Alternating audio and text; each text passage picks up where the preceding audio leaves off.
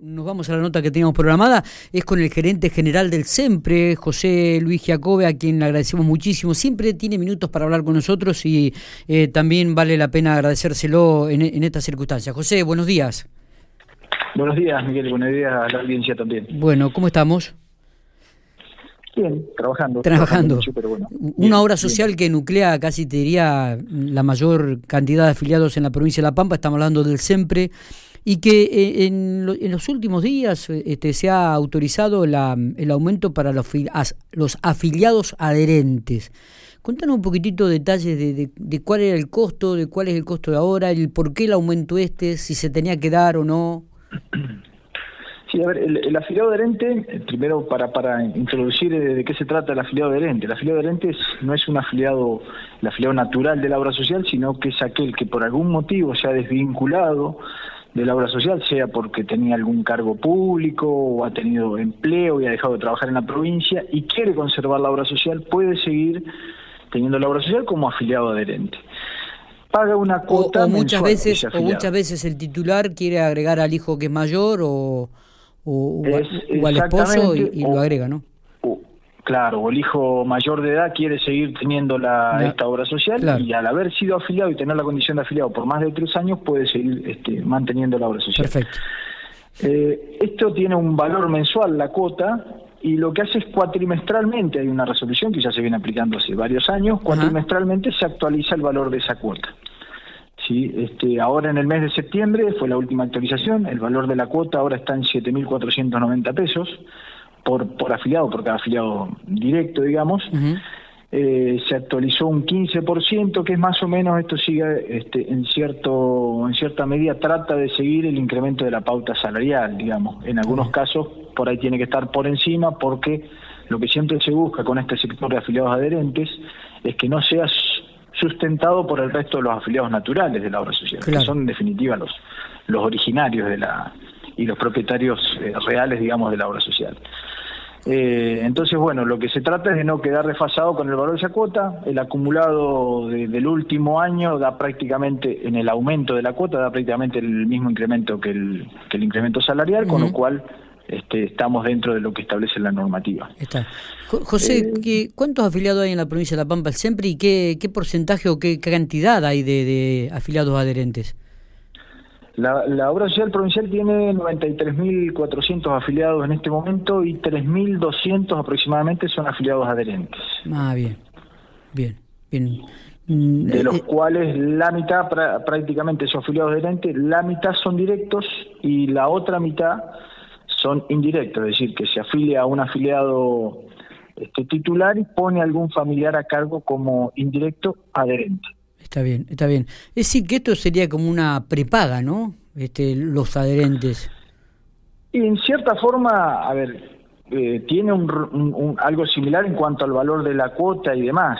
Mm, digamos, difiere mucho porque la prepaga uno elige planes. Uno, uno va y elige qué plan quiere estar, si en un plan 2, en un plan 3, y de acuerdo a eso es lo que le ofrece la obra social. Nosotros acá le damos la misma cobertura y la misma calidad prestacional que le damos a un afiliado titular que tiene, de lo vuelvo a decir, de los naturales, digamos, afiliados naturales a la obra social. Está bien, está bien. Eh, en eso difiere bastante porque en eso tiene el concepto de solidaridad que por ahí las prepagas este, no lo tienen, lógicamente. ¿En este momento están haciendo cobertura total en todas las, las áreas, este José? En, digo, todas las especialidades, ¿el siempre no tiene problema con ninguna especialidad? No, no, a ver, este, tenemos diálogo permanente nosotros con, con, con todas las, especialidades, no solamente médicas, sino con otro tipo de, de, prestadores, llámese kinesiólogo, fonoaudiólogo, psicólogo. este, estamos teniendo, la verdad, que continuidad en el servicio en, todas las ramas. Eh, siempre, lógicamente, hay, hay, buena predisposición, creo que de ambas partes. Nosotros hemos mostrado también un canal de apertura, de diálogo y, dentro de las posibilidades de la obra social, que maneja un recurso que es limitado, siempre tratando de cubrir este, parte de las expectativas de, de los profesionales y creo que los profesionales también entienden y, valoran lo que significa esta obra social para, para el sector y el subsistema de, salud eh, privado del ámbito provincial. Así que, Está. Digo, una, una de, de las quejas que por ahí uno escucha, inclusive la, realidad es que también nos ha pasado en, forma personal, es en la compra de medicamentos. ¿no? Eh, algunas veces cuando uno va a hacer una compra de medicamentos ve que tiene que pagar eh, un, dinero realmente que es importante y en otros directamente no cubre el medicamento que prescribe el, los, los profesionales. ¿Cómo, es esto? Eh, José. Bueno, hay, hay, hay dos temas. Uno es con respecto al medicamento que se da cobertura, eh, la verdad que los aumentos, vamos un poco siempre atrás tratando de actualizarnos con los aumentos desmedidos que hay lamentablemente de medicamentos en, este país. O sea, eso es algo que lo venimos planteando hace muchos años, que la falta de regulación del, del valor y del precio de los medicamentos, no, no, no vamos a hablar del costo de los medicamentos porque no tiene nada que ver con costo de medicamentos, sino del precio de los medicamentos, donde lamentablemente la industria determina el, precio y todos somos rehenes, no solamente los financiadores ni, ni, los afiliados, sino las personas en general somos rehenes de un precio que establece el mercado y del cual somos ajenos. Eh, eso ya se está trabajando para, para hacer una, una actualización de los valores que reconoce siempre. Y por otro lado está un grupo de medicamentos que, como me mencionás vos, queda la sensación de que siempre no los reconoce, no los cubre, y en realidad por ahí lo que hay es una alternativa terapéutica en reemplazo de ese medicamento. Nosotros lo que pedimos, en, esos casos generalmente se le responde este, al afiliado cuando nos llega a nosotros la consulta, porque muchas veces directamente va a la farmacia, la farmacia dice no, no lo cubre este medicamento, tiene que pagarlo, pero no nos llega a nosotros tal vez esa consulta. Bueno, si es uno de esos medicamentos donde hay alternativas terapéuticas, lo primero que le planteamos siempre a los profesionales y a los farmacéuticos es que ofrezcan las alternativas que reconoce la obra social. Y en segundo lugar, que el afiliado también nos haga llegar eso este, por las vías que nosotros tenemos de comunicación de, de todo lo que es las autorizaciones de medicamentos, para saber si efectivamente es un medicamento que tiene alternativa terapéutica y ofrecérsela al afiliado o no. O puede ser que efectivamente es un medicamento que no lo tenemos dentro del formulario terapéutico y se puede evaluar. Está bien, Digo, esto por ahí es importante mencionarlo porque si no a veces queda esto, decir, bueno, pero la obra no lo reconoce ese medicamento. No, lo que pasa es que para esa patología y para ese tratamiento, la obra reconoce este medicamento, que tiene buena cobertura, que, que está eh, incluido y reconocido con evidencia y tal vez aparece un medicamento en su reemplazo que uno no dice que sea este, inconveniente, peor o no, pero este, pareciera que ese medicamento no lo reconoce y para ese tratamiento no hay medicamento reconocido por la obra social. La obra social reconoce por tratamiento, por patología. Está bien, está bien. Está bueno aclararlo esto, está bueno aclararlo porque por ahí había escuchado comentarios y, a uno por ahí que le pasa también en forma particular que tiene la, obra social, siempre digo cada vez que uno va a la farmacia, digo, che, estamos pagando un montón de plata de medicamentos que supuestamente la obra social tendría que convertir. La cobertura habitualmente, ¿qué porcentaje estamos hablando? ¿Un 70, un 50%? ¿Cuál es el porcentaje que cubre la obra social? En los crónicos eh, ronda el 80, 85% y más, incluso en algunos casos llega casi hasta el 100%. Las patologías de alto de alta complejidad, esas van todas al 100%. Y después lo que es de uso eventual es lo que siempre ha tenido menor cobertura, ronda el 50, 60%. También depende mucho de la marca que elige el afiliado y lo que le ofrece el farmacéutico a la hora de comprar, porque en esos casos si uno elige una marca de menor precio, lo que paga el afiliado es menor.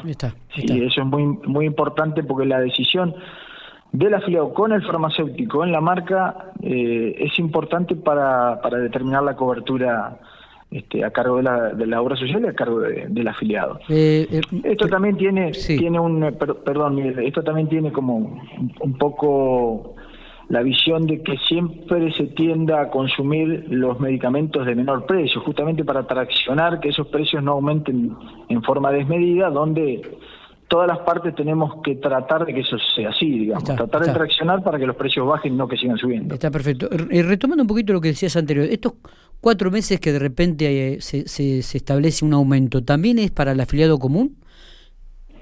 No, no, no, no. Eso, es solamente, para ese para los adherentes. de 3.200 afiliados que son los adherentes. Perfecto, perfecto. ¿Está en estudio algún aumento de la obra social para los, los, comunes, los, oficiales, digo?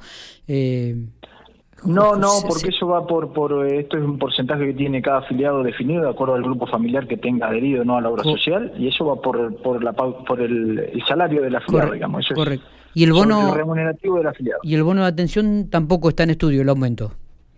No, no, no, por ahora no. Ese se modificó a mitad de años y por ahora no está en estudio tocarlo nuevamente. Perfecto. José, te agradecemos muchísimo estos minutos. ¿eh? Queríamos hablar un poco sobre los afiliados adherentes, que teníamos algunas consultas, y sobre todo también sobre el tema de la medicación, ¿no? Y creo que ha sido muy claro este, en cuanto a los conceptos y esperemos que, ante cualquier duda, como decís, podamos comunicarnos con ustedes o aquellos que están afectados que puedan enviarla a través de los medios de comunicación que ustedes han este, mostrado eh, la posibilidad de hacer algún reclamo o, por lo menos aclarar la situación, ¿no?